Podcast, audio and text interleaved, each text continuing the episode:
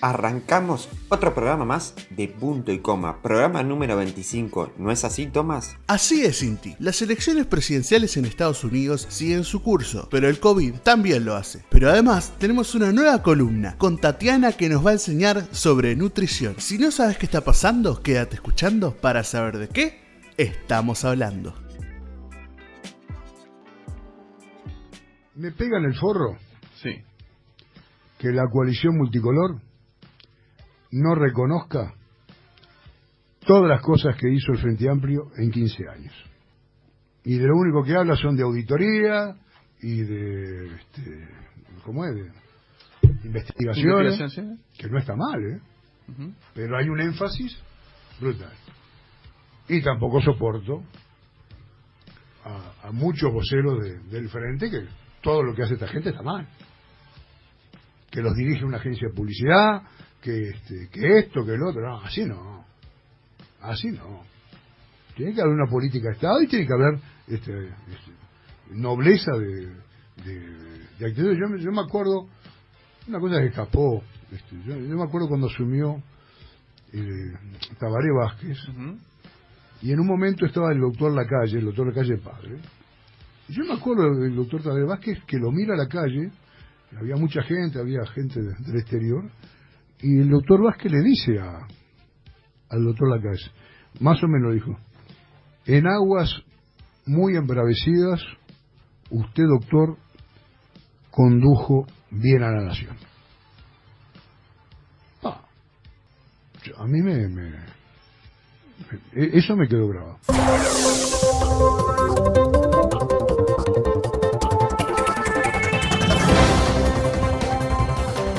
Muy, pero muy, pero muy buenas. Arrancamos otro programa más de punto y coma, programa número 25. Estábamos escuchando de fondo al periodista deportivo Javier Máximo Guñi que rompía y hablaba de política. Y bueno, hacía como una especie de reflexión eh, con comparaciones de los dos gobiernos. Hablaba un poco de las críticas del gobierno actual, al gobierno frente amplista, y de algunos referentes frente amplistas al gobierno actual. Estábamos escuchando lo que decía Goñi el otro día en la radio, que rompía el silencio una persona que es muy vinculada, obviamente, a su rubro, que es el periodismo deportivo, Javier Máximo Goñi, relator de Radio Oriental, que bueno, que decía esta, pusimos un fragmento un poquito de lo que la reflexión que hacía el otro día respecto a lo que está pasando a nivel político, de las, las críticas que se, se cruzan de un lado del otro. Bueno, Máximo Goñi hacía su reflexión y rompía el silencio. Y ahora sí, lo voy a presentar a él, porque él no solo rompe el silencio, él rompe todo lo que se le cruza. Le doy las muy buenas a Tomás. Qué miedo esa frase.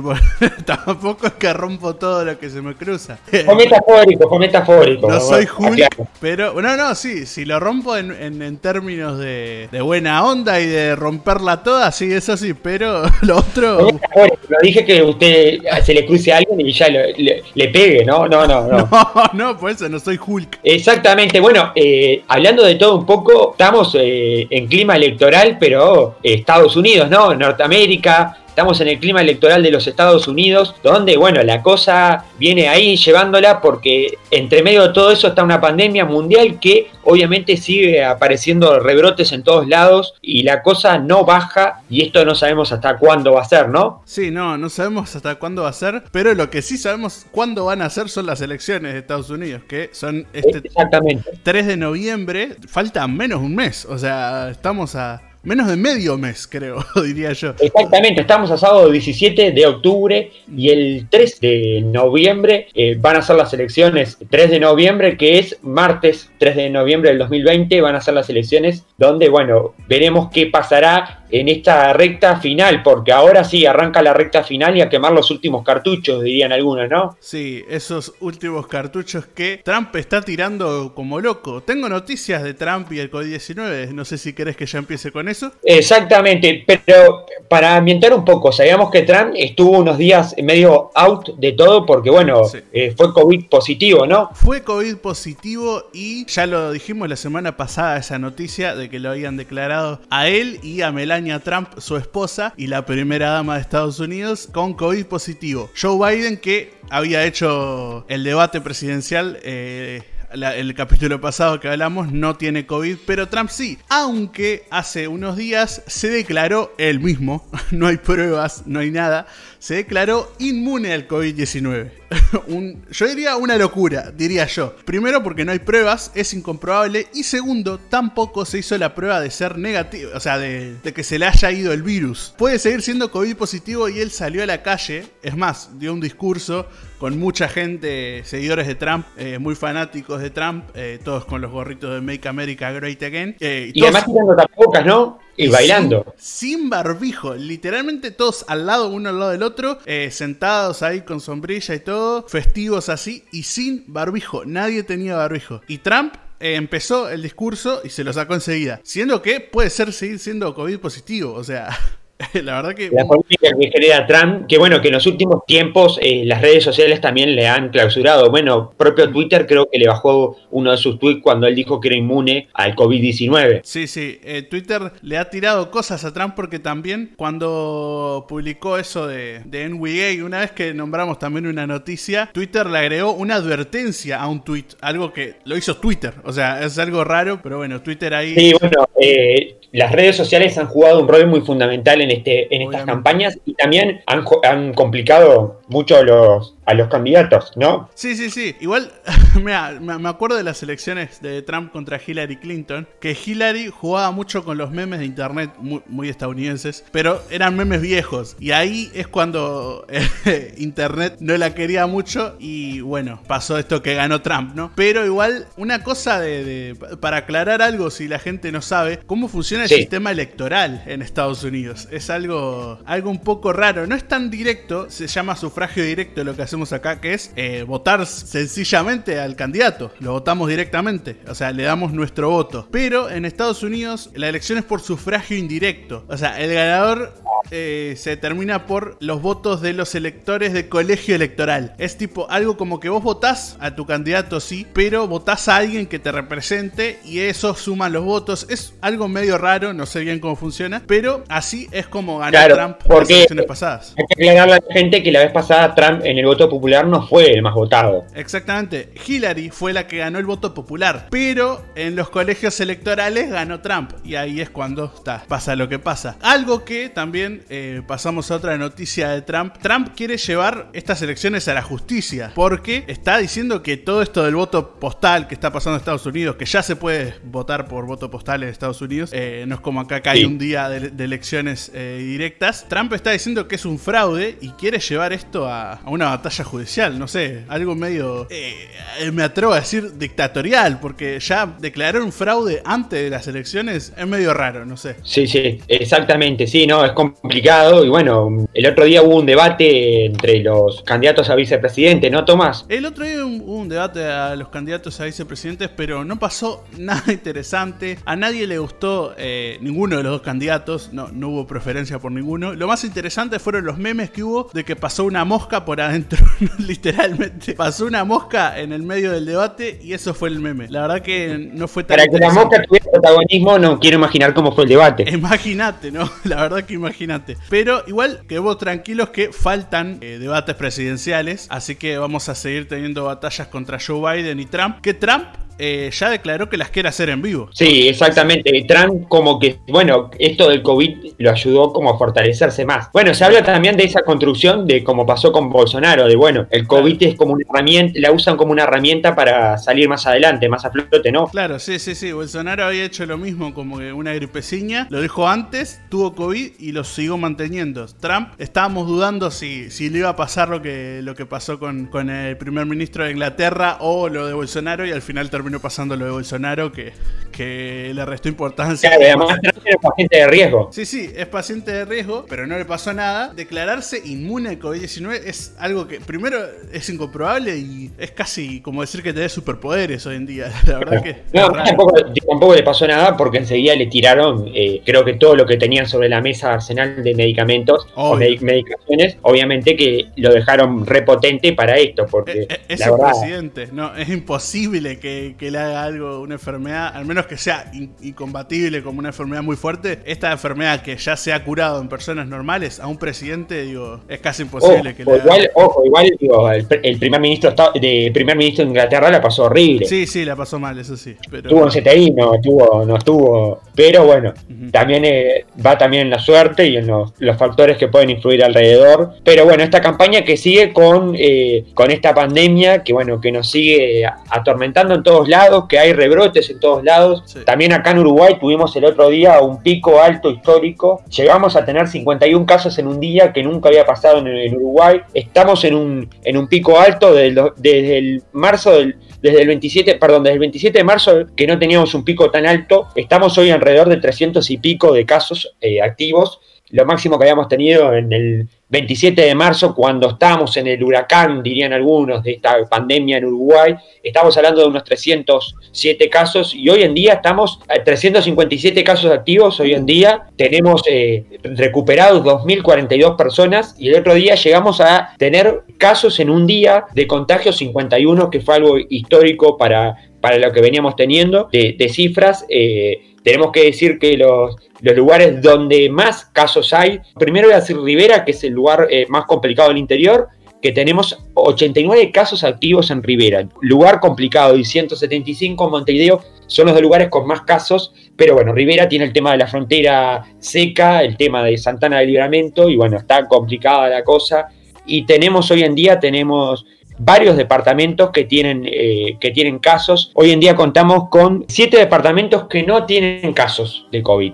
activos. Siete departamentos que no tienen casos, que vendría a ser todo la, del litoral. Contamos con Salto, Paysandú, Río Negro. Después tenemos eh, Durazno, que no tiene casos, Florida, eh, Flores y Rocha. Después todos los demás tienen algún caso activo en la actualidad. Así que estamos hablando de, bueno, de que esto hay que cuidarse, hay que seguir tomando precauciones. Y bueno, también creo que fue también como el boom de, de, muchas cosas que pasaron, de muchas jornadas que se vivieron. Digo, la marcha de la diversidad, que fue una marcha muy cuestionada, que bueno, que no hubo un cuidado, que yo creo que ahí hay una responsabilidad también de la gente y también un poco de la intendencia de, bueno, de poder nervar con los protocolos, porque también hubo después una discusión de, bueno, ¿qué estamos cuestionando? Si la marcha o, si estamos cuestionando el, protocolo, si era necesario hacer la marcha, porque es una marcha que tiene como fin un festejo y no una, una proclama en sí.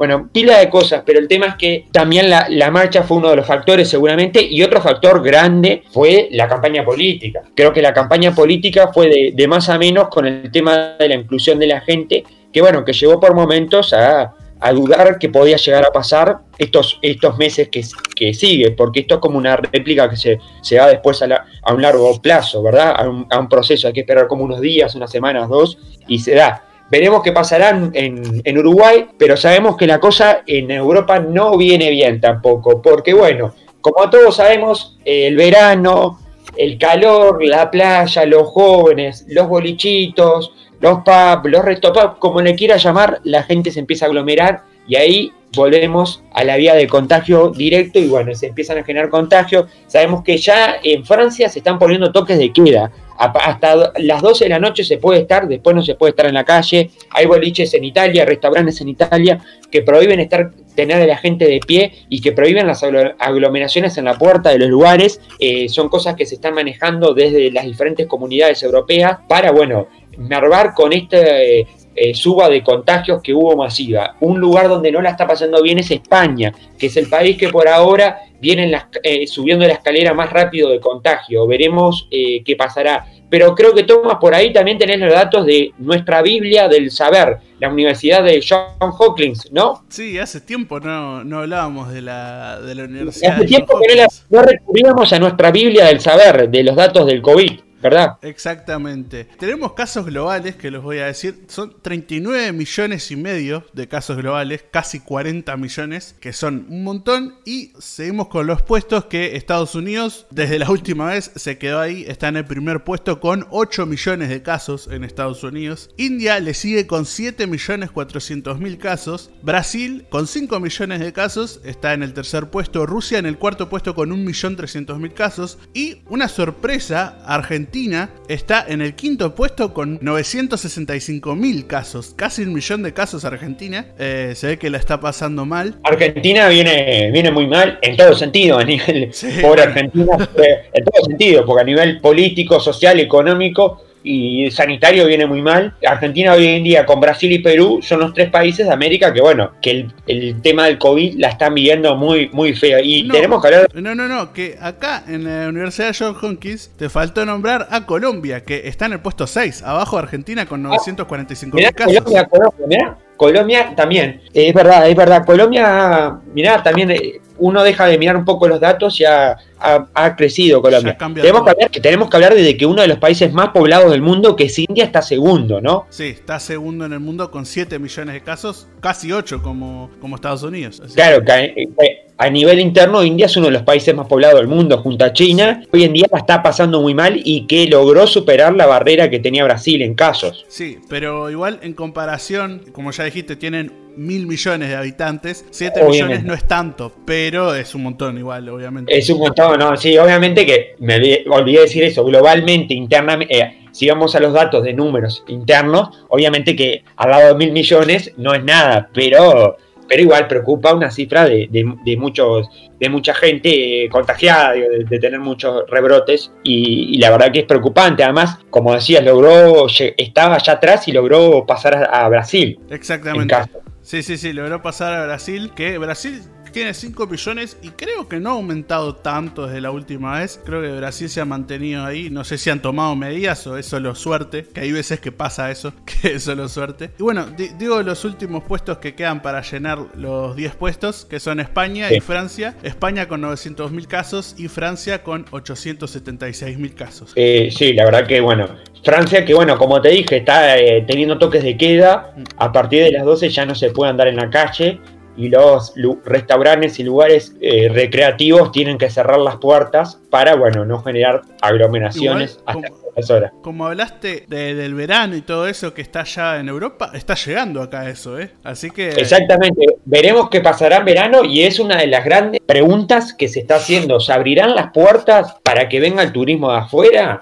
Hmm. ¿Qué pasará con eso? Porque bueno, Argentina, que es nuestro vecino, la verdad que está en un momento crítico, digamos crítico con todas las, letras y en mayúscula y en negrita. Así que veremos qué pasará tampoco tiene pocos casos. y, además, también eh, una de las recomendaciones que bueno que se está haciendo hoy en día en el mundo, la necesidad de viajar eh, que bueno, que sea por una necesidad de, de, algo muy urgente, pero por un tema de, yo creo, de, de, uso recreativo, de irme de viaje, me parece que hoy en día con todo lo que está pasando no es recomendable. Igual Luisito Comunica quiere venir a Uruguay. Eh, youtuber eh, con 40 millones, así que si viene a Uruguay... ¿Hasta dónde llegamos? Ni es lo que nos sacó lo de Luisito Comunica. Mira hasta dónde llegamos, es tremendo, tremendo. Pero antes, antes de seguir con el COVID, quiero hacer un paréntesis porque nos estamos olvidando una noticia, eh, bueno, que está pasando en estos momentos. Sábado hay plenario de la mesa del Frente Amplio se está resolviendo, eh, se está haciendo la autocrítica, la autoevaluación de la derrota a nivel nacional del Frente Amplio. Recordemos que el Frente Amplio perdió la presidencia por unos 40 mil y pico de votos a la coalición. Hablamos de aquella famosa eh, dupla entre eh, Martínez y Villar y Beatriz y Luis, y bueno, se está haciendo la autocrítica y algunos titulares que ya están, eh, estamos viendo algunos titulares, Vázquez al plenario del FA, no se gana, no se pierde en cuatro meses de campaña. Orsi pidió atender al interior y Cosa anunció que la Intendencia habrá gestión política. Estos son algunos de los titulares de algunos referentes que en este momento no podemos, eh, eh, lamentablemente nos encantaría llevar todo lo que pasa en el plenario, pero el plenario está haciendo ahora mientras nosotros estamos grabando punto y coma, pero estamos siguiendo minuto a minuto lo que pasa en la mesa del FA. Obviamente que Tabaré Vázquez mandó un, un video eh, hablando un poco, haciendo una reflexión y donde sabemos que los tres eh, candidatos electos, los tres lugares donde el Frente Amplio va a tener gobiernos eh, departamentales, hablamos de Salto con Lima, hablamos de Canelones con Orsi y hablamos de Montevideo con Carolina Cose, están presentes en este plenario que seguramente va a tener una resolución de una autocrítica que después se va a hacer pública porque realmente, bueno, eh, eh, llega, a esta eh, llega a estar en esta circunstancia el Frente Amplio, deja de ser oficialismo y él se convierte en oposición. Ahora sí, seguimos con lo que estamos hablando del COVID, porque esto es el tiempo es traicionero y se nos va rápido. Seguimos con los datos, seguimos hablando un poco ahí del COVID. Creo que nos queda algo más, Tomás. Nos queda una noticia más. Es una noticia chica si lo hablamos en datos, pero es fuerte en, lo que pasó, ¿no? Porque es el primer caso en el mundo de muerte por reinfección de coronavirus, que es una Para, explicar, perdón, para, perdón un momentito, no, para explicar. Esta persona tuvo COVID y se curó, ¿verdad? Sí, y se y volvió a tener. Exactamente. Se reinfectó y la quedó. Y murió, sí, exactamente. La fallecida es una mujer de 89 años de Países Bajos. Tenía 89, pero ya tuvo coronavirus y se recuperó siendo paciente de riesgo, pero se reinfectó y murió. Es el primer caso en el mundo, es algo raro y hay que tener cuidado, más con las cosas que hace Trump, ¿no? Pero bueno, esto fue en Países Bajos, no fue en Estados Unidos, también para aclarar, que igual es la primer, el primer caso de muerte de reinfección, pero no es el primer caso de reinfección. Eh, no, no, obviamente. Hay 25 casos de reinfección igual, son bastante pocos, pero eso lo ¿Cuántos? 25 casos. En claro, pero, pero sí, eh, no, es el, no es el primer caso, pero es el primer caso que muere. O sea, Exactamente. que dos veces tiene el COVID y que, bueno, y que la, segunda vez termina con su vida, ¿no? Igual, vamos a aclarar otra cosa también, obviamente. El COVID se juntó con eh, un cáncer de médula ósea que padecía, así que no fue solo el COVID, pero se reinfectó de COVID también, así que formó parte de, de las causas de la muerte de esta señora de Países Bajos, ¿no? Exactamente, y yo me estaba olvidando de dos datos que son importantes, que voy a repetir todos los datos. Hoy en día tenemos en Uruguay 357 casos activos, recuperados 2042, casos totales 2450 y dos casos en cuidados intensivos y hasta ahora 51 fallecidos en totales. Estamos hablando desde eh, sábado 17 del 10. Esos son por ahora los, los resultados que tenemos de casos. Eh, test realizados hasta hoy, 2.954 y test total 27.000. Más de 27.000 test se han hecho, así que es eh, imponente la cantidad de, bueno, de casos eh, y bueno, y de cómo los fallecidos, porque te acordás que en un momento teníamos 14 y ahora tenemos 51. Quieras o no, la, la, la cifra de fallecidos sigue sumando, pero igual, comparado a otros lugares, en el mundo y en América eh, no, no, llegamos a tener ni tres cifras, estamos lejos de las tres cifras por fallecidos y, también creo que el promedio es uno por, no, ni, ni, no es uno por día, sino eh, creo que no sé si hace a semana o, por ahí no es tan, eh, no, no llega a ser algo tan, como en otros lados, tan chocante que todos los días tenemos las cifras de infectados, fallecidos y la verdad que eso es algo bueno que tenemos que seguir cuidando. Y bueno, también se habla de que Uruguay y y Paraguay son los países eh, que a nivel económico y a nivel de pandemia son los que más eh, a flote, según el FMI, pues pueden salir adelante, ¿no? Eso, eso lo había leído yo también, sí, que Uruguay va a ser, Uruguay-Paraguay, pero Uruguay más que nada, como había leído, va a ser el país que más va a salir eh, bien parado de esta crisis mundial. Esperemos, veremos que veremos qué pasará, veremos qué pasará con eso. Pero también tenemos una noticia que me encanta, hombre de las redes, ya que me hablaste de Luisito Comunica. ¿Qué pasó con Twitter? Que el otro día yo quise entrar, se me cayó, después entraba, no me dejaba escribir, después había gente que se estaba quejando. ¿Qué fue que lo que pasó con Twitter? ¿Lo hackearon? No, esta noche de jueves, este jueves, hace dos días, hoy es sábado, para los que piensan eh, qué día estamos grabando, Twitter eh, tuvo una falla mundial de casi dos horas. O sea, el mundo se quedó sin Twitter por dos horas. Imagínate lo que es eso, ¿no? Digo, toda la lo pobre a Trump y a Bolsonaro. Sí, no, no, ¿a quién puteo? Esa es la. ¿A quién, ¿A quién insultamos en Twitter? ¿Qué hacemos? O sea, tenemos que gritar los tweets. ¿Cómo? Cómo, lo hacemos. Pero. La, bueno, valemos aquel tiempo donde escribíamos en Facebook. Sí, es verdad eso. Se escribían los posts de Facebook como tweets, que eran ahí eh, esos postecitos. Yo los sigo teniendo ahí en Twitter, en Facebook, digo. Eh, lo tengo desde el 2009. Ojo, usted, ojo, no vaya a leer ninguno acá. No, ojo, porque. Mirá que yo tengo Facebook desde el 2009. ¿Qué, ponía? Dame tu Fotolog, tu Metroflog. Uy, Fotolog. Eh, yo no me acuerdo cómo era. Lo tuve. ¿Me sí. no. Metroflog? ¿Se Yo soy la acuerda foto de de, los Simpsons nada más igual, en mi foto. ¿Se acuerda de Cumbio? Estamos hablando de la época de Cumbio y los Floggers. Sí, Cumbio, sí. la flogger más famosa de Argentina. Cumbio que sacó un libro La- también. una de las- diríamos como, no sé si podríamos llamar como de las primeras influencers Obviamente. de Argentina. Sí, sí, sí, sí. Hablamos de Fotolog y firmame el Fotolog y el Metroflog. Todos los, ese- los floggers eran influencers. Eh, los floggers famosos en esa época eran influencers de- del Yo momento. me acuerdo de Cumbio que la, bueno, estuvo en su momento, cuando empezó todo eso del, del Metroflog, me acuerdo que estuvo sentado en la mesa de Mirta Legrand explicando, digo, eh, Fotolog era ella porque ella era flogger, me acuerdo que estuvo en la mesa eh, explicando porque había llegado a tener un alcance en su Fotolog de no sé cuántas personas que les firmaban y que les comentaban las fotos, porque era como una especie de un blog donde vos posteabas la foto y la gente le- te comentaba, ¿no? Sí, la gente que comentaba y vos también en la foto ponías una descripción larguísima, podías escribir lo que quieras. Había gente que yo me acuerdo que hacía como, como descargos, como eh, cuentitos que hacían los fotólogos. Estaba muy bueno. Ahí la- las, las primeras épocas del internet. La verdad que me las acuerdo muy bien. Con el MCN, todo eso. El MCN, no, además estábamos hablando de no solo que Cumbio a nivel eh, redes sociales trascendió, sino también su estilo. Una persona que, bueno, que re- representaba una tribu urbana en su momento que eran floggers, con aquel peinado, los chupines, los colores, la, la música electrónica, cómo la bailaban, Sí. ¿no? Era todo, Sí, tenía sí. todo como un, un traspié de fondo. Y bueno, recordando un poco eso, eh, nos metimos con esto de Twitter porque obviamente que punto y coma siempre están las redes y ahora, antes de, de irnos ahora en cinco minutitos, porque nosotros no nos vamos, sino... ¿Se acuerda que yo le dije, un día le dije, tenemos que comer bien, ¿verdad? ¿Te acuerdas que yo te dije que, que hay que comer bien, no? Sí, decirme lo dijiste. No lo apliqué, pero me lo dijiste. eso Bueno, sí. Yo te dije que hay que comer bien, eh, digo, además también a los que nos están escuchando también les puede interesar esto, porque uno dice, bueno, ¿qué, qué es comer bien?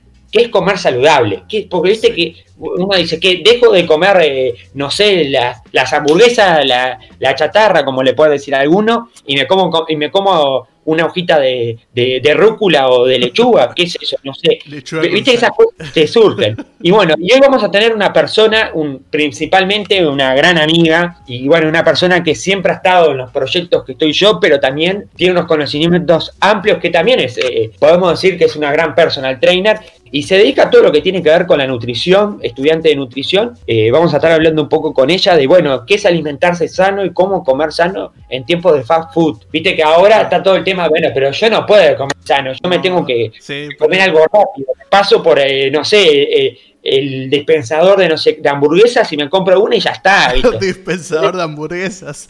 Es muy bueno eso igual, ¿eh? No sé dónde lo viste, pero yo lo quiero ir a ver. No, pero el dispensador lo digo para no decir nombres, pero vamos a decir de los autos pedidos. Claro, Lo- sí, sí, las aplicaciones de pedidos también, ¿no? Las aplicaciones de pedidos que vio que uno pi- hay promociones por 190 pesos, 2 por 1 descuento con tarjeta. Vio que uno pide, ¿no? Entonces es mucho más barato que estar haciendo comida cuando uno, bueno, tiene que seguir trabajando. Sabemos que hoy el teletrabajo te demanda mucho tiempo, porque bueno, a veces no te da el tiempo para prepararte algo porque tenés que ensuciar y todo eso. Y sin embargo, eh, hoy vamos a tener una columna especial respecto a eso, ¿no? Sí, vamos a Van- tener una columna de nutrición. Muy bien, eso me, me- me interesa. Y especialmente para, bueno, a ver si vayan tomando con el libreta, apuntes, ¿eh? A ver si me convence. Vamos a ver. Igual, hablando de fast food, no sé quién gana ahí. Así que vamos a ver qué, qué pasa con la columna, si me convence y si sale bien. Porque usted creo que la otra vez que nosotros subimos historia, lo vi con cinco hamburguesas chiquitas. Ah, pero eh, vos también.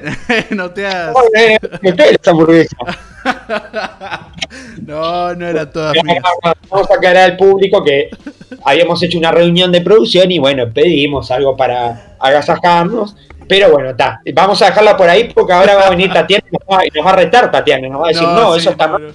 Va a decir eso está mal y nos va, vamos a quedar en falso. Así que bueno, si te parece, vamos con la columna, pero antes pasamos a repetir nuestras redes que por ahí va a estar eh, la voz en off de este programa que nos va a estar diciendo dónde y cómo nos pueden encontrar. Y venimos de lleno con qué comer bien en tiempos de fast food.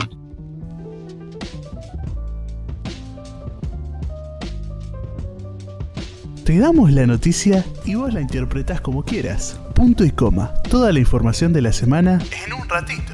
Seguinos en Twitter, arroba punto y coma uy.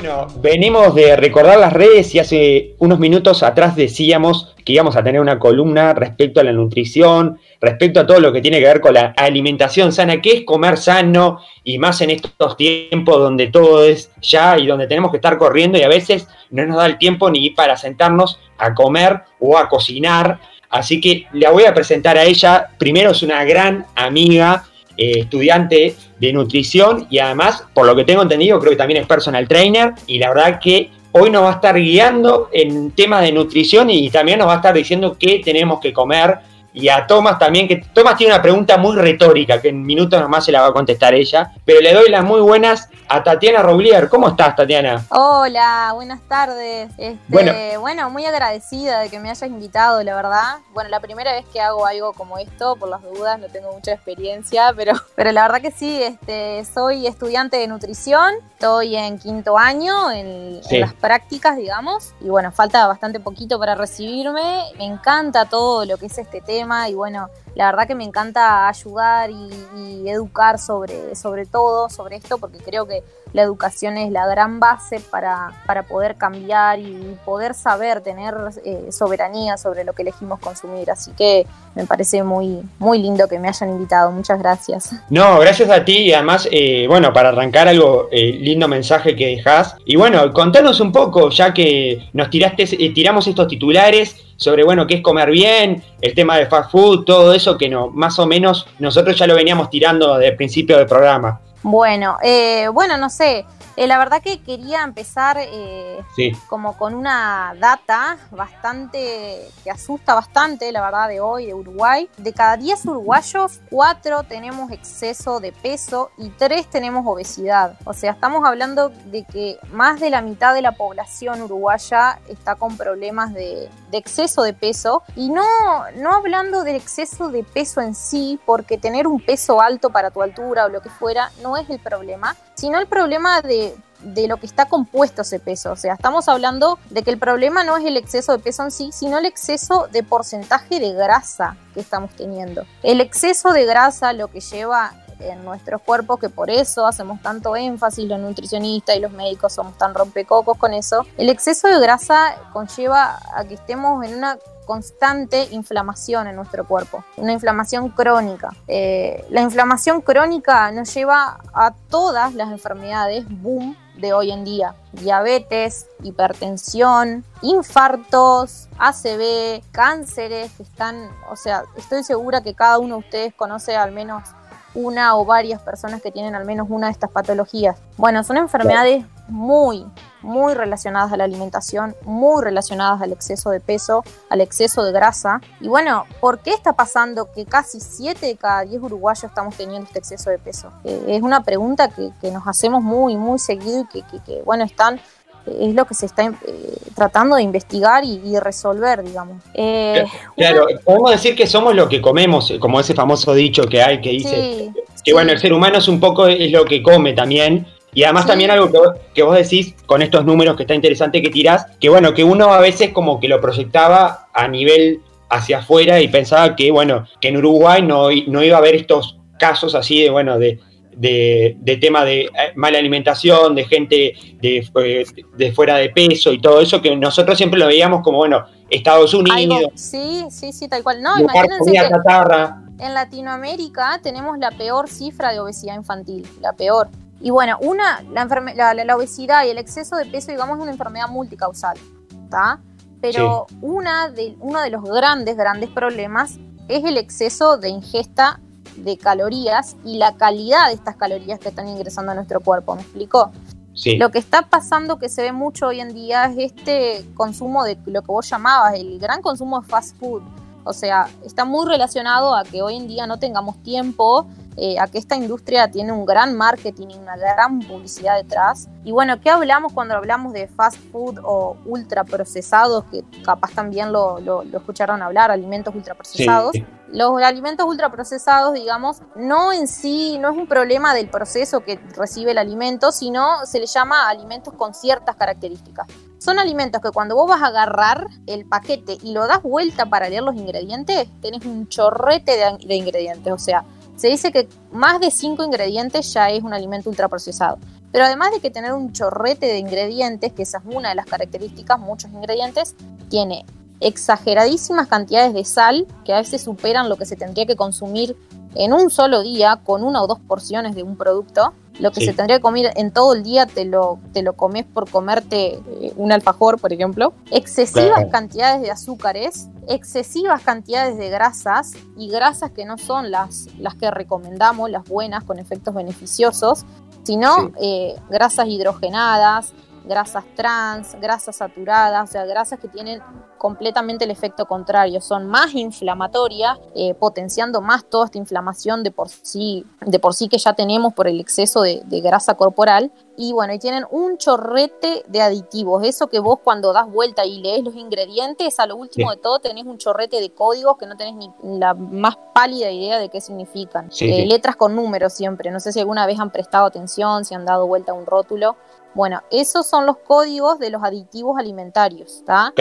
O sea que vos me decís que eh, en los famosos esos alfajores que uno a veces come, esos alfajores de que salen 16, 20 pesos, ahí yo me estoy imaginando el alfajor ese cuando me describís esas cosas, porque creo que es algo común que, bueno, que todo el mundo siempre va por ese camino de lo, de lo dulce y más en los alfajores, ¿no? En ese tipo de alfajores, ¿no? Imagina que en algo dulce va a tener exceso de sal, o sea, de sodio. Y es así, o sea, eh, tanto en las cosas saladas, tanto en las cosas saladas encontramos exceso de azúcares que vos decís, ¿dónde? Esto no es dulce, pero es así. Las cosas dulces vos le pones, aparte no te va a decir azúcar en el ingrediente, te va a decir glucosa, JMAF, jarabe de fructosa, jarabe de glucosa, jarabe de, o sea, todo lo que, eh, bien para confundir también al lector, ¿me, me explico? Sí. Para que no sepa lo que está consumiendo. Por eso es muy importante informar de esto. Eh, y bueno, y con la sal lo mismo, la sal está en casi todos los productos dulces porque a su vez es un resaltante del sabor. Eh, y junto con todos estos aditivos y esta gran cantidad de grasa y azúcar, lo que hacen es que sea un alimento muy, muy, muy, muy palatable. Es decir, vos viste que lo que nos pasa, ¿no? Que todos dicen, ay, pero yo agarro el paquete de galletita y no me puedo comer tres, me como todo el paquete. Y en sí, no es tu culpa. De verdad que la industria se esfuerza muchísimo para que a vos te pase eso. Eh, le pone todo lo que pueda para que vos no puedas comerte tres galletitas, te comas todo el paquete y te resulte práctico, te resulte rico y además con toda esta gran cantidad de aditivos lo que hacen es que también no tengan nunca caducidad, o sea, tienen unas fechas de vencimiento muy prolongadas, lo que hacen que sean muy fáciles de transportar, de manejar, y hace eso, eso hizo que se metiera en gran parte de nuestra de nuestro hábito alimentario, o sea, en, nuestra vida cotidiana. Ese es el gran problema de los ultraprocesados. Claro, además eh, en un público, como decías, bueno, el público capaz que es más joven, que bueno, que eh, a veces es más difícil mantener un control y donde, bueno, los padres tienen que estar un poco guiando en ese proceso de alimentación, porque sabemos que los niños y los adolescentes son como los más vulnerables a esos productos, ¿no? Y, eso la industria lo sabe, por eso la mayoría de la publicidad y marketing de alimentos eh, de ultraprocesados va dirigido a los niños, porque saben que ellos son los más vulnerables, ¿me explico? Sí, eh, sí. No, no son para nada burros los de la industria, digamos. Y bueno, para que tengas una idea, eh, en 2013 se estimó que comimos 150 kilos de ultraprocesados eh, por uruguayo, imagínate. La cantidad. y que un niño a los 12 años puede haber llegado a consumir más de 2 kilos de colorante al cumplir los 12 años. Vos imaginate, de estos aditivos que hablamos. El tema De, estos, de estos aditivos, en que en muchos países están prohibidos por los efectos adversos que tienen, es que la industria se resguarda y ellos se respaldan. Dicen, no, los, este aditivo, no, o sea, en dosis, en las microdosis que lo utilizamos no tienen efectos adversos, no son nocivos.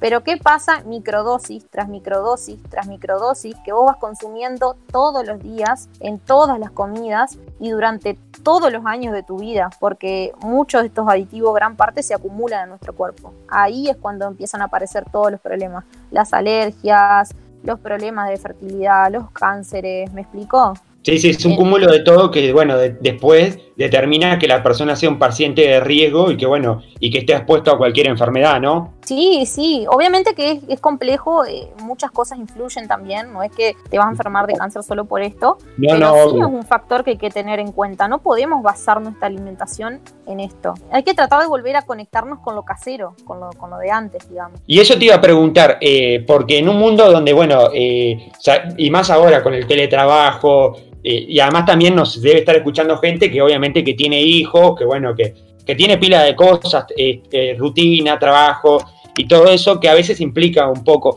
¿Qué, qué recomendás para los primeros pasos para, bueno, decir, salgo de esta comida rápida, de ir a comprar cualquier cosa que está ya hecha en el supermercado y bueno, y sigo estos pasos o veo de reinventarme y hacer algo que eh, a la vez sea más, eh, sea más sano y nutritivo. Bueno, eh, algo que yo siempre digo que es muy importante, así cuando también me piden consejos, es que es muy, muy importante planificar. Planificar lleva a que nos podamos organizar. Y parte de organizarnos es también muy importante tener stock, tener stock en nuestra casa. Si queremos tener una mejor alimentación, no podemos abrir la heladera y que esté llena de fiambre, dulce de leche, mermelada y ¿Me explico? O sea, tenemos que abrir la heladera y tiene que haber frutas, tiene que haber verduras, tiene que haber lácteos cremados, tiene, tenemos que tener stock. Si nosotros abrimos la heladera y no hay nada de eso, vos vas a cocinar lo primero que encontrés, ¿entendés? En tu casa. Entonces, si hay algo que es importante es tener stock. Y después también organizarnos. Bueno, eh, esta semana voy a, bueno, mañana que no tengo tiempo para el almuerzo, ya voy a dejar esta noche preparado, voy a cocinarme la cena y cocino un poquito más para que ya quede para el almuerzo mañana. Así llego y como. O así me levanto, me voy al trabajo y me llevo eh, el tupper con, la vianda, ¿me explico? Sí, sí. Es importante organizarnos y planificar. Es ese mínimo tiempito que nos dedicamos a nosotros, que, que nos dedicamos a nuestra alimentación, pero es de verdad, de verdad que es invertir en salud,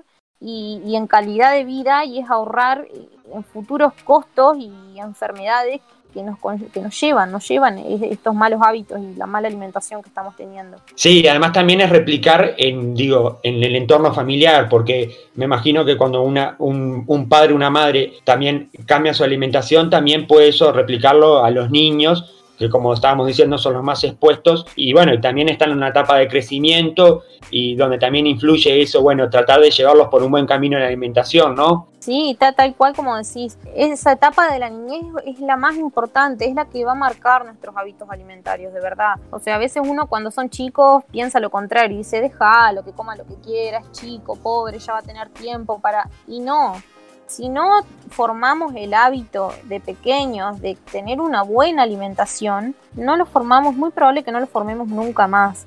Niños obesos son niños que probablemente van a ser obesos de adultos.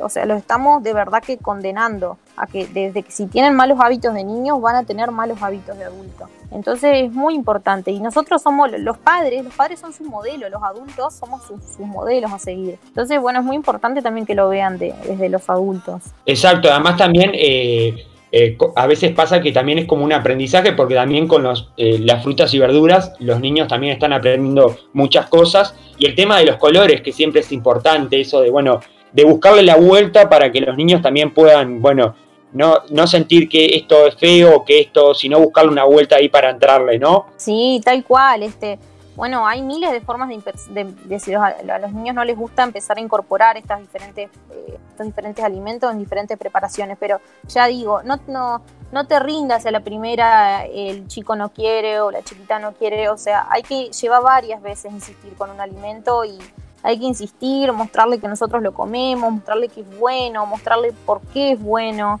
Eh, yo me acuerdo que cuando era chica miraba a Popeye que comía la espinaca y yo, o sea, re fan, fan, dame espinaca porque yo quiero ser fuerte. o sea, eso influye mucho, influye mucho. Y bueno, entonces e, es un todo, la verdad que es algo que, que hay que hacer mucho énfasis. Y hoy en día, la verdad que a veces veo nenes de uno o dos años que lloran y la mamá agarra y le compra una botellita de coca, o sea, no, no puede ser así, de verdad que me duele, me duele ver esas cosas, porque no, no, eh, estamos viendo los resultados, e incluso sí.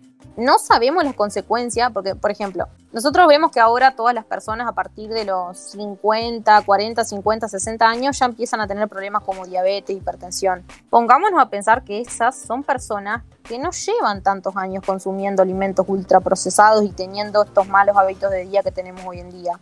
Porque cuando ellos nacieron y hasta seguramente su adolescencia, adultez, eran otros tiempos, se comía mucho más casero, eh, eran otro, otro estilo de vida. Imaginémonos nosotros y las, las generaciones que, que, llegan ahora y que vienen, que van a nacer comiendo ultraprocesado. No sabe, no tenemos idea de las consecuencias que hay. Por eso están apareciendo niños con 10 años con diabetes, con, o sea, con enfermedades de adultos, ¿me explico? Y también lo importante que es a la hora de ir al supermercado o ir a la tienda, a elegir los productos y bueno, y fijarse bien qué proceso eh, lleva el producto para llegar al lugar, eh, la fruta, la verdura, todo lo que se compre, ver bien. Que eso es algo que, bueno, que se está, se está tratando de hacer a nivel general de la que la gente puede identificar, porque obviamente que uno va al supermercado y se agarra lo primero que encuentra, uno a veces no sabe qué proceso tiene, y eso también está bueno, bueno, poder identificar cuáles son los productos y qué procesos tienen y qué, eh, qué agregados tienen, ¿no? ¿Verdad? Eso que dimos acá en Uruguay, que nos toman como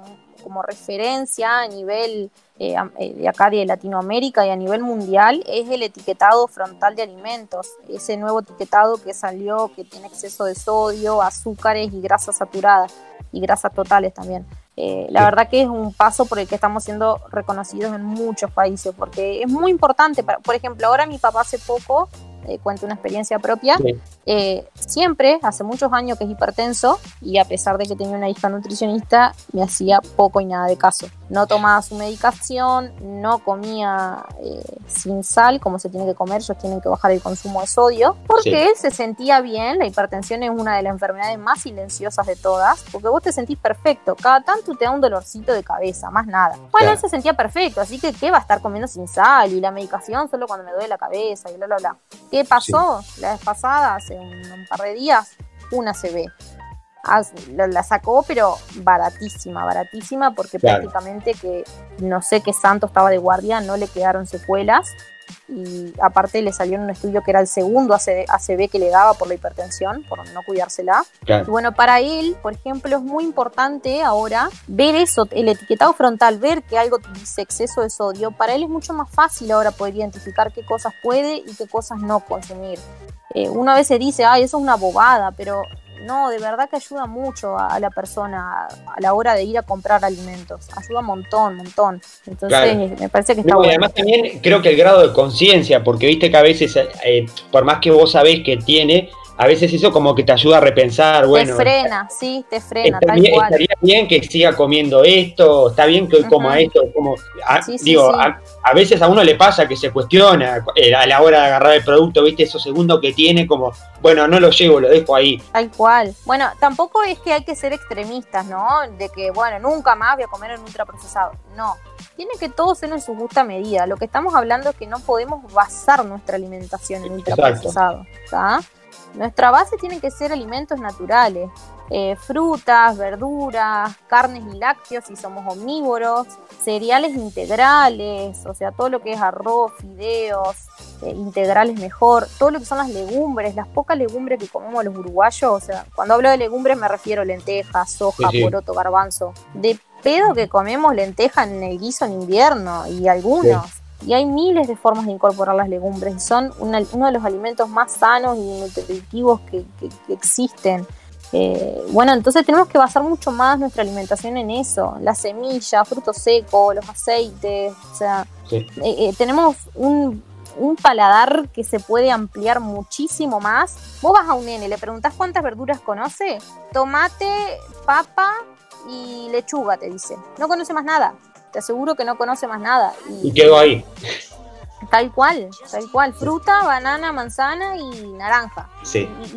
Y, cuántas más existen? Muchísimas. Entonces tenemos que ampliar más nuestro paladar. Eh, volver, volver más, ya te digo, a cocinar casero, a, que nuestra alimentación se base en eso. Y bueno, y si eh, ocasionalmente tenemos ganas de un ultraprocesado, un refresco azucarado para un cumpleaños, una torta, de no sé qué, o un alfajor ocasionalmente, comelo, disfrútalo, pero que no sea el alfajor todas tus meriendas acompañado de una chocolatada y el mediodía sea unas nuggets con un refresco. ¿Me explico? Ese es el problema. La cantidad en que lo estamos comiendo y la habitualidad con la que lo estamos haciendo. Claro, que no sea algo habitual de todos los días. Bueno, eh, está bien que uno se dé un antojo, porque uno es como todo. ¿Quién no, no sé, vas por la calle un día X y se te ocurrió, se te dio un antojo de un alfajor triple y bueno, te lo compras porque tenés, te quieres dar el gusto. Pero que ese alfajor triple no sea todos los días. Sí, tal cual. Eh, eh, es así. El tema es la, la, frecuencia con que comemos las cosas y la cantidad en la que comemos. Ay, no sé qué me dijiste que me querían preguntar del pan. Eh, Tomás creo que tenía una pregunta del pan y creo que el pan es algo que, bueno, que es, es algo muy típico que a veces trae muchas polémicas, porque bueno, el pan depende... Pobre pan, más demonizado, pobre. Eh, no sé, Tomás, la pregunta retórica que tenemos, a ver, Tomás, explícanos. ¿Por, qué retórica? No, pero...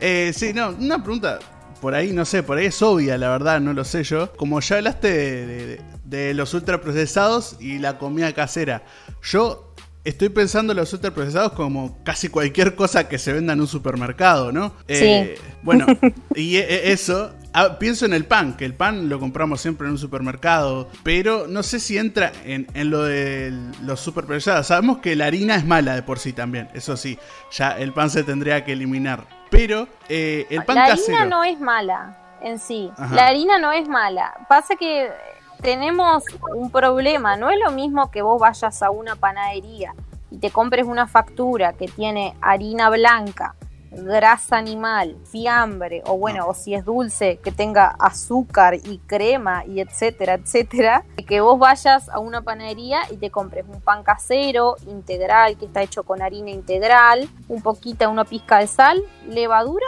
y más nada, ¿me explico? O sea, sí. Eh, y no es lo mismo que yo vaya y compre el pan integral bimbo o no sé si puedo decir marca. Sí, sí, no hay problema. No hay problema. el pan integral, por ejemplo, bimbo, que viene empaquetado y tiene, te dice pan integral y vas a los ingredientes, primer ingrediente, harina blanca enriquecida. O sea, no, tiene, no es pan integral para empezar. Por allá por tercer ingrediente te aparece harina integral. Porque para que les explique, los ingredientes están puestos de mayor a menor cantidad. O sea que si dice que es pan integral y yo leo y el primer ingrediente es harina blanca, ya sabés que lo que menos es eso es pan integral. o sea, no es lo mismo que vos agarres y compres un pan de esos empaquetado que te dice harina blanca, eh, sal, azúcar también, a veces dice jarabe también, y 800 eh, aditivos más porque necesitan que ese pan no te dure uno o dos días como un pan de la panadería, necesitan que te dure un mes ahí en la góndola y necesitan que tenga un buen sabor. Entonces también le ponen resaltante de sabor y le ponen colorante y le ponen aromatizante, ¿me explico? No es lo mismo. No es lo mismo un casero que un comercial y no es lo mismo entre dos caseros, no es lo mismo uno que le agregue grasa y azúcar que un pancito integral casero, o sea, hay diferentes tipos de, carbohidratos y de harinas. Lo mismo pasa con la flauta, esa que venden súper congelada, ¿no? La que es congelada, que la meten ahí, que en dos minutos está, queda el pan todo bien, ¿no? También podríamos decir que eso también tiene, eh, tiene también otros componentes, ¿no? Cierto procesado. Sí, la verdad que yo esa flauta congelada nunca me le puse a mirar los ingredientes, a ver qué tan procesada es. Pero en sí, sí, lo más, eh, lo más casero que lo, lo puedas hacer al pan, mejor. Y no es lo mismo uno agarrar y comerse una, dos rodajas de pan que agarrar con el desayuno, la merienda, lo que fuera, que agarrar y comerte medio pan. O sea, la cantidad también está la diferencia. Por eso la gente le tiene tanto miedo, pero no, eh, si cuidamos las cantidades, eso puede entrar perfecto en una alimentación saludable. Ok, el tema del pan que era un tema que a veces es muy polémico, por, eso también lo, habíamos, lo habíamos como traído, además también como decís, pones la diferencia entre el pan envasado de, bimbo, de todos, eh, de todos esos productos que ya viene envasado y que bueno, que tiene, eh, tiene algunos componentes que lo hacen durar un poco más y otros aditivos que bueno, que, que son los que no tenemos que tratar de no comer. Y qué más que un casero que ahora se está también está una moda esa de bueno, de hacer pan casero, de que está todo el mundo, con esto también de la cuarentena, logró que la gente... Con masa madre. Con, masa madre y, y tampoco, yo hago pan y no es tan difícil hacer pan, así que... Y, los que son de panadería en su mayoría son caseros, ¿eh? los pan de panadería son, son caseros. El tema es cuando vamos a, estos envasados, eso sí. Claro, cuando vamos a los supermercados grandes donde, bueno, los productos estos como puede ser los sorchantes, bimbo que ya vienen envasados de, de, una y todo. Sí, sí. Claro, eso es diferente. Sí, sí, que necesitan que no dure ahí, que necesita que dure un mes, dos en la góndola. Claro, exactamente. Sí, sí. Bueno, eh, no sé si tenés algo más para contarnos o por acá quedaría por ahora este espacio que la verdad que nos dejaste con mucha información, así que... Sí, obvio. Bueno, la verdad que eh, no sé si tienen alguna pregunta más, si no, me gustaría saber de qué, qué, otro tema si no les interesaría para, para más adelante. Yo como que traté de hablar de algo que está como en auge ahora y que la gente se pregunta mucho. Y bueno, me encanta desmitificar cosas, hay muchos mitos en torno a la nutrición, la mayoría son falsos, así que eh, bueno, yo la verdad que estoy a las órdenes. Muchas gracias, no sé, Espero haber sido clara. No, obvio que fuiste más que clara.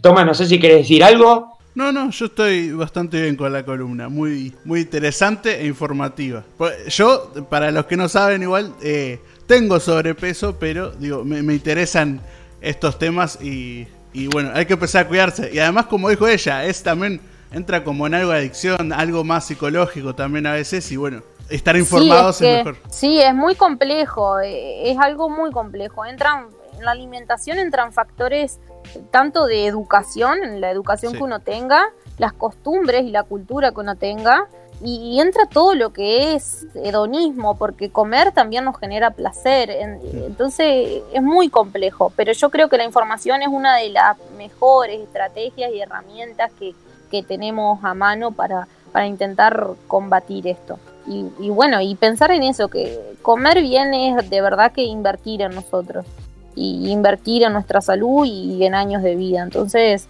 eh, la verdad que me sorprende cómo cada vez más la nutrición y, todo se, se, relaciona con, tantas cosas que pasan hoy en día y con tantas enfermedades que, bueno, de, verdad siento la necesidad de, tratar de transmitir la importancia que, que conlleva alimentarnos bien. Y bueno, ojalá lo pueda lograr. Exactamente, además es, un, es uno de los pequeños eh, granitos que uno aporta, porque como dijiste, hay varios factores y uno de los factores que creo que también es principal es la alimentación y como el dicho es, son lo que tenemos, entonces, bueno, hay que tratar de cuidarse. Así que bueno, eh, ante todo agradecerte, sabemos que te agarramos en un momento complicado, andabas a sí. muchas cosas. También tenemos que decir que, Tatiana eh, es parte también de uno de los gimnasios más conocidos en Paysandú, así que también sabemos que está full, eh, está full en el gimnasio, entonces también la sacamos de, varios lugares y la trajimos un ratito acá a punto y coma, así que te agradecemos por, estar con nosotros y obviamente que también eh, decirle a la gente que después en la semana, eh, aparte de, de, subir el programa, van a ver algunos recortes importantes en Twitter, donde también vamos a dejar la cuenta de ella, pero Quiero que también digas tu cuenta de Instagram por las dudas si alguien quiere seguir o quiere chusmear lo que vos haces o en qué andás. Eh, también estaría bueno que dejes tu cuenta de Instagram. Dale, bueno, mi cuenta es Tati Roulier o Tatiana, yo no me acuerdo. Pero bueno, mi apellido es un poco raro, capaz cuando Inti lo, lo suba. Este, y bueno, a mí me gusta más que nada, yo ahora aún no puedo hacer planes ni nada de eso porque todavía no, soy licenciada, digamos, no estoy recibida, pero sí eh, siempre me gusta subir mucha información, más que nada mis historias, me, me encanta esto de desmitificar cosas y responder cualquier duda que tengan, no, no tengo ningún problema, estoy siempre a las órdenes y me encanta, hablo horas de esto. Exacto, además también eh, si quieren ver eh, un poco de gimnasio, rutina o están ahí en Paysandú y no saben dónde ir, bueno, ahí seguramente en el Instagram de ella se van a, enterar del, gimnasio que es, enorme y, y, pila de cosas que hay para hacer. Así en que, forma gym. exactamente, en forma gym, así que exactamente. Ya de paso tiramos el chivo, así que bueno. Claro, buenísimo. te agradecemos.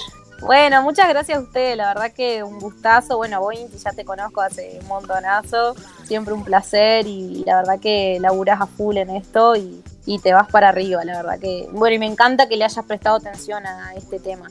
Eh, no, gracias a, gracias a ti. Bueno, la próxima vez veremos si cuando vaya podré llevar algún pan de, de los que hago casero. Ah, bueno, vamos a tener que organizar una, una merienda saludable si te copa. Exactamente, sí, obvio. Obvio que me copa una merienda saludable. Obvio, Genial, con algunas varias opciones ahí.